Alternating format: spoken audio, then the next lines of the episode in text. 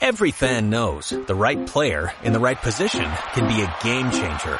Put LifeLock between your identity and identity thieves to monitor and alert you to threats you could miss. Plus, with a U.S.-based restoration specialist on your team, you won't have to face drained accounts, fraudulent loans, or other losses from identity theft alone. All backed by the LifeLock Million Dollar Protection Package. Change the game on identity theft. Save up to 25% your first year at LifeLock.com slash aware. Nuevo capítulo de la Enciclopedia Táctica. Esta semana vamos a hablar con Enrique Soriano del entrenamiento analítico. Que no os preocupéis que enseguida nos explica Enrique de, de qué se trata. Hola Enrique, ¿qué tal? Muy buenas. Buenas, Bruno.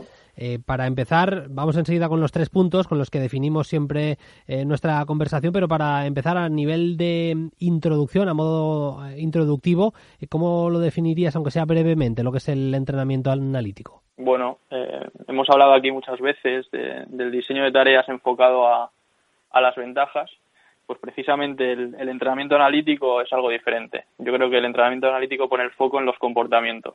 Es algo mucho más concreto. Lo que queremos es desarrollar algún comportamiento, eh, repetirlo con mucha frecuencia y, a partir de ahí pues conseguir adquirirlo. Entonces el entrenamiento analítico, lo dicho, se centra en comportamientos, faltan elementos del juego y la dinámica del juego también se ve alterada. Al final son está enfocada a repetir determinadas situaciones muy concretas más allá de lo que en el juego eh, podemos, podemos mm. ver, ¿no? Con una mayor incertidumbre y demás. Vamos ya con el punto uno. Mm, señaláis y señalas en este caso, Enrique, el entrenador es protagonista, que es clave en, en las tareas, ¿no?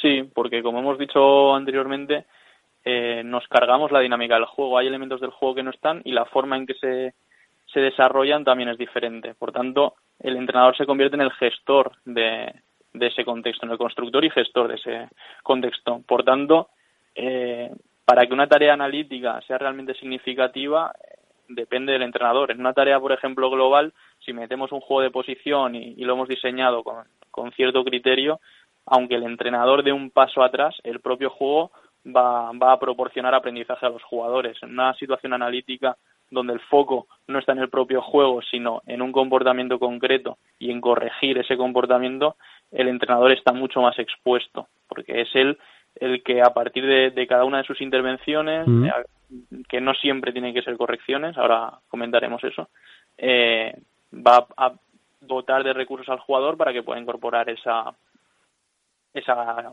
solución concreta. ¿Vale? Entonces, eh, no solo tiene que corregir, ¿vale? Dentro de esas intervenciones del entrenador podemos hablar de, de muchas y, se basan también en, esa relación que establece con el jugador y esa sensibilidad que tiene para ver de qué modo aprende. Ahora jugadores a los que dentro de una situación analítica les podremos eh, dar un feedback interrogativo para ver cómo valoran lo que lo que están viviendo de una forma repetida y permitirles que, que, en la siguiente repetición pues reflexionen acerca de algo en concreto y habrá jugadores a los que les tendremos que dar la solución mucho más rápido y que desde esa solución que nosotros les hemos aportado eh, traten de eh, especializarse, es decir, conseguir convertirla en hábito de modo que pues sean mucho más bueno pues que sean mucho más eficaces y eficientes en, en competición. Por tanto en estas tareas analíticas eh, la intervención del entrenador es, es clave. Son tareas que, que podemos eh, enfocar a recursos micro, podemos enfocar a aspectos más técnicos o motrices, como podría ser una rueda de pase, o aspectos macro, como podría ser presentar un plan de partido. Y por ponerte un ejemplo, eh, para poder valorar de qué modo el, eh, el, entrenador tiene un impacto fundamental, pues, por ejemplo, en una situación, en una evolución donde se marca o no una secuencia de pases y termina en una situación de remate, eh, la diferencia de que esa tarea sea buena o mala está en el entrenador.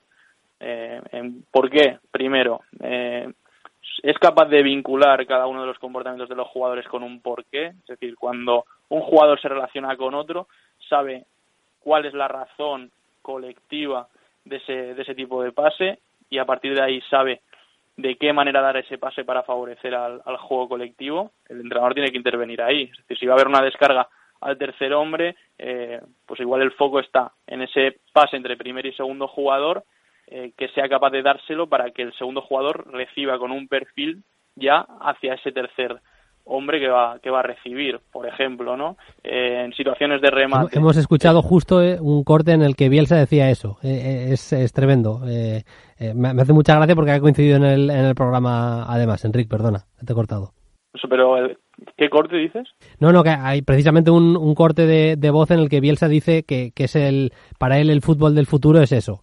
Es que un, jugador eh, A eh, que le está pasando al, eh, la pelota al jugador B, pues antes de que el jugador B reciba el balón, el jugador C, o sea, un, un tercero, hmm. está ya realizando un desmarque pensando en poderla recibir del jugador B, que es lo que venías a, explicar tú, pues hay una conferencia en la que Bielsa eh, explica eso y precisamente hemos eh, puesto el corte en el programa de hoy. No tenía, no tenía más que eso, Enrique. Sí, pero al, final es reconocerse como, como tercer hombre. Si nosotros como entrenadores a la hora de desarrollar una tarea analítica simplemente eh, dictamos cuál es la secuencia de pases, el jugador no va a poder vincular eso con, con ese reconocerse como tercer hombre que comenta, que comenta Bielsa. Al final es eh, intentar a cada acción que se desarrolla en una tarea analítica, por ejemplo aquí en una evolución, pero podemos hablar de una rueda de pases o podemos hablar de una situación de defensa de pared, hay mil tipos de situaciones analíticas, poder conseguir que el jugador entienda el porqué. Y ahí está, ahí es clave la intervención constante del entrenador y sobre todo muy muy precisa. A la hora de ocupar el área. Eh, establecemos de qué manera tenemos que ocupar el área en función de nuestro sistema de juego, es decir, Imagínate que jugamos de forma simétrica y por la derecha el centrador suele ser el lateral derecho, pero por la izquierda es el extremo izquierdo. A partir de una tarea analítica podemos establecer de qué modo ocupamos el área cuando el centro es desde izquierda y de qué modo lo, lo ocupamos desde derecha. Podemos también pues poner el foco en eh, cómo se comportan los alejados tratando de compensar la pérdida. Pero eso el jugador de forma natural en una tarea de evoluciones no nos lo va a dar.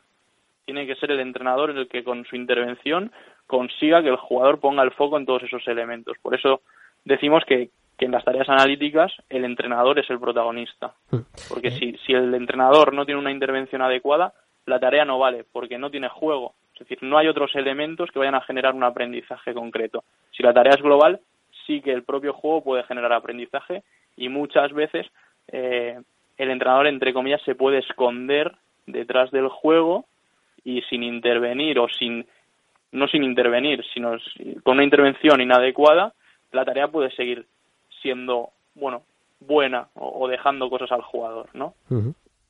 en, el punto 2, en este caso, destacas la especificidad, la importancia de, la especificidad dentro de, esas tareas. Sí, porque al final se suele vincular a que las tareas analíticas no, no son específicas, ¿vale? Y, y tienen parte de razón los que así lo argumentan porque al final hay elementos del juego que, que no existen, muchas veces son tareas sin oposición, eh, bueno, pues sí faltan elementos, pero sigue habiendo una especificidad. No hay una especificidad en cuanto a esos elementos, pero la hay en cuanto a intenciones tácticas. Y cuando nosotros queremos generar hábitos en los jugadores, lo que nos tiene que interesar es eso, no es eh, la representatividad del contexto, sino la especificidad de las intenciones tácticas de los jugadores si conseguimos, como hemos comentado antes, en esa propia evolución, que los jugadores identifiquen eh, de qué manera se tienen que comportar en determinadas situaciones y lo hagan con esas intenciones tácticas que queremos, ahí hay especificidad. Si hacemos una tarea analítica de dos contra dos, por, donde la situación de juego es siempre la misma, una situación de juego donde hay una recepción fuera y hay o una doblada exterior o una doblada interior, por ejemplo. Queremos entrenar eh, cómo, se, cómo defendemos las dobladas. Pues si la doblada es interior, eh, hay un deslizamiento y si la doblada es exterior, hay un cambio de oponente. ¿Vale? Por ejemplo. Entonces, eh, la tarea en sí, el, contexto no es tan específico, porque es una situación de dos contra dos sin más, donde igual el objetivo es conquistar un espacio y la, y la secuencia es siempre la misma. Es un pase de dentro fuera y a partir de ahí o una doblada interior o una doblada exterior. ¿Vale? No hay especificidad a nivel de contextos, pero las intenciones tácticas de los defensores sí que son específicas. Estamos generando el hábito que queremos, que es que aprendan a eh, defender dobladas, ¿vale? Y luego, eh, a partir de ahí, qué tipo de propensión se da en una tarea más jugada y en una tarea eh, más analítica. Son distintos tipos de propensión, pero sigue habiendo propensión en una tarea analítica. Lo único es que el entrenador controla esa, esa propensión. Es decir, la situación esa que hemos dicho de dobladas, de defender dobladas, se da todas las veces que nosotros queremos y en las condiciones que nosotros queremos. Ahora no son tan representativas porque no hay tanta incertidumbre, pero sí que conseguimos que haya una repetición mayor y en unas primeras fases del aprendizaje pues resulta fundamental para introducir determinadas soluciones a, a nuestros jugadores. Em, y para cerrar, eh, señalas también la importancia del impacto de las tareas analíticas en el desarrollo del jugador. Sí, porque son tareas que generan, generan mucho aprendizaje eh, y no solo a corto plazo, ¿vale? Sí que es cierto que a partir de otro tipo de elementos donde el jugador es más protagonista de su aprendizaje, pues suele haber una retención mayor pero necesitamos de este tipo de tareas para, para incorporar determinadas soluciones. Lo hemos dicho muchas veces respecto a la potencia prospectiva, que es esa capacidad que tiene el jugador para resolver muchos problemas y resolver de maneras muy diferentes, todas válidas y eficaces, un problema concreto. Es decir, que sea un jugador eficaz y eficiente mientras juega. Para ese desarrollo de la potencia prospectiva, por una parte está todo aquello que el jugador, a partir de sus propios recursos, descubre, en su relación con el juego. Aquí un, claro ejemplo sería el fútbol de calle, donde el jugador eh, jugando y relacionándose con, con las paredes, con toda la incertidumbre del suelo, que hay escalones, que hay piedras, que hay grava y no me puedo caer y a partir de ahí intento regatear sin, sin ir al suelo, eh, a veces somos dos contra dos, a veces cuatro contra cuatro, a veces tres contra dos. Desde toda esa variabilidad el jugador jugando aprende y a partir de ahí hay un desarrollo claro. Luego hay otra serie de elementos que no se aprenden en la calle y que necesitan de una ayuda del entrenador, pero sigue siendo el jugador el que, el que los descubre. Y luego, por último, hay otro, y además me, me parece muy acertado porque va muy en relación con, con lo que comenta Bielsa, eh, hay situaciones que el jugador no descubre, o si las descubre necesita un tiempo muy prolongado para hacerlo, y es el entrenador el que se las tiene que proporcionar. Es decir, hay cosas que el jugador aprende solo, hay cosas que el jugador aprende con ayuda y hay cosas que el entrenador enseña al jugador. Es decir, sigue habiendo enseñanza y a partir de esa enseñanza puede haber aprendizaje. ¿Qué es lo que queremos? Que el, futbolista, cualquier cosa que vaya a aprender desde sus recursos o desde la enseñanza, lo haga propio. Lo que no queremos es simplemente que descubra. Entonces, estas tareas analíticas proporcionan al jugador todas estas soluciones que de una manera autónoma, pues sería mucho más complicado eh, que las aprendiese. Al final, si hacemos una tarea jugada para defender paredes, yo creo que un jugador puede estar horas y horas defendiendo paredes y seguirá defendiéndolas mal. Si cogemos y le explicamos que una defensa de pared eh, se hace de tal manera, seguramente ese aprendizaje será más, más significativo. Porque primero lo vivirá, cometerá errores de ejecución, pero entenderá el porqué y a partir de ahí irá eh, mejorando en esa ejecución de una conducta que, le hemos proporcionado y entendiéndola en un sentido más colectivo, haciéndola propia. Al final, eh, lo comentamos en, en, un programa el año pasado, nuestra situación con los nueves, eh, les proporcionamos nosotros algunos movimientos que ellos seguramente no iban a aprender de forma autónoma en un corto plazo, mm.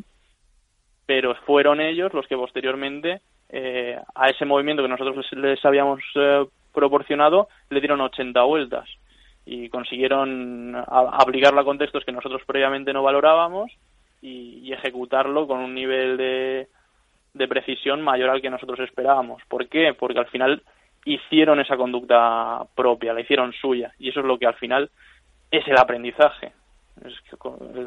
el aprendizaje significativo es cuando el jugador lo ha incorporado y, y lo manifiesta de forma eh, propia. Mm. Y eso tiene que ver con el descubrimiento, pero también puede ver con, con la enseñanza y ahí las tareas analíticas pues tienen, tienen una importancia capital. Pues el entrenamiento analítico, explicado por eh, Enrique Soriano en otro capítulo de la enciclopedia táctica, eh, que cerramos eh, en el día de hoy. La semana que viene más, con más contenidos, pero ya ha quedado ya explicado el entrenamiento analítico. Muchas gracias, Enrique. Hasta la semana que viene. Un abrazo. Un abrazo, Bruno.